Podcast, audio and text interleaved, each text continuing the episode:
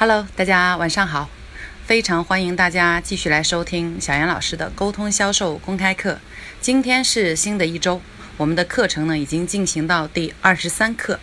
在过去的二十二课当中呢，我们讲了很多各种各样子的沟通沟通的技巧，有话术类的，也有沟通态度类的，还有呢，我们也额外讲了一些销售相关的小小的策略。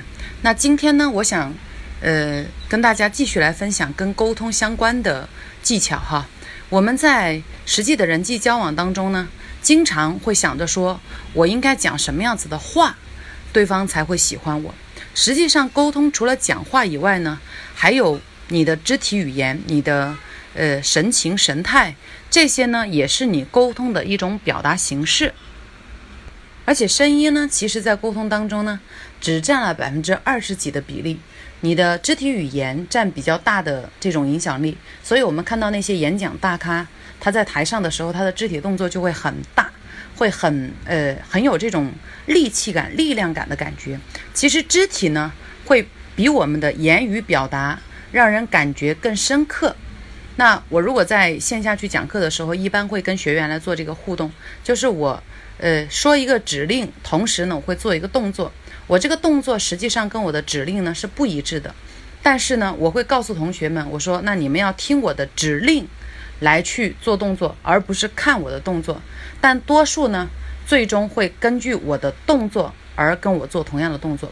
这就说明什么呢？你的肢体语言的影响力有时候比你的语言、比你的说话更加的强。所以我们在人际沟通当中要尝试着去运用你的肢体。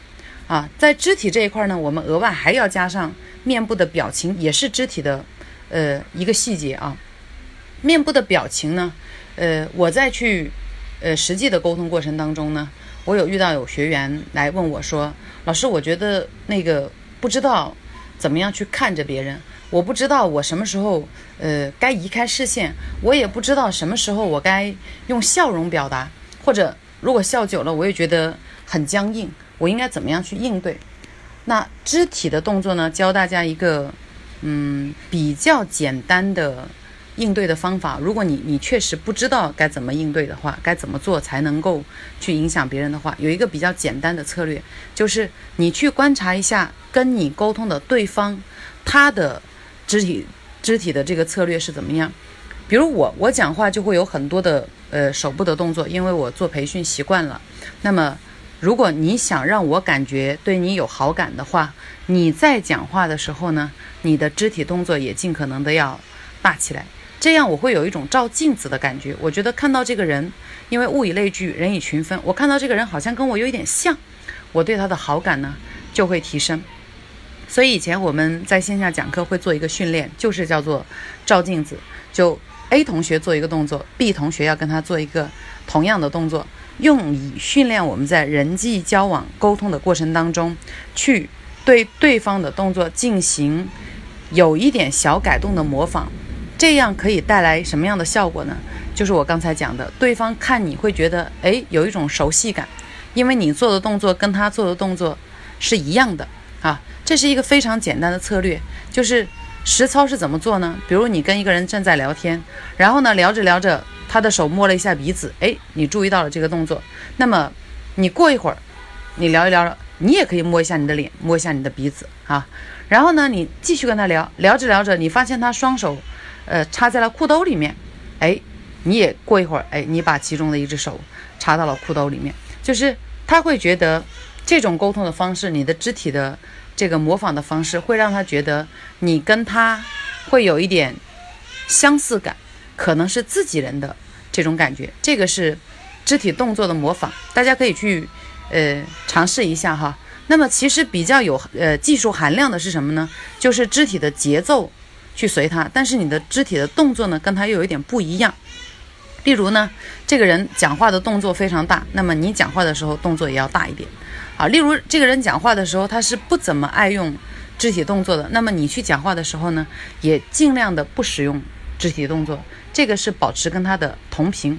好，那与此同时，你的肢体动作做到了以后呢，你的声音应该怎么办呢？也一样应该保持同频。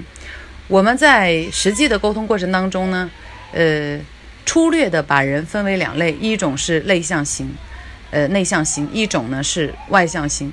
那么内向型的人沟通呢，他的话语会少一点，然后呢，他的表达的语速呢会慢一点。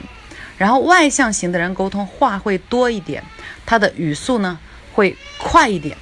记住哈，我们去跟这两种不同的人沟通的时候，我们的语言语速语调也要保持尽可能跟他同频。呃，一个说话很慢的人，你跟他沟通，如果你用很快的速度跟他讲，他可能大脑会反应不过来。那一个说话很快的人，你用很慢的速度跟他讲，他可能会很焦虑、很焦急。所以一定记住。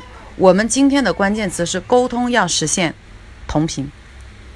好的，那呃第二十三课呢就跟大家分享以上的内容，大家及时收听，学以致用，希望能够在你的社交过程当中有所助力，能够帮助你拓宽你的人脉圈。好的，那我们明天见。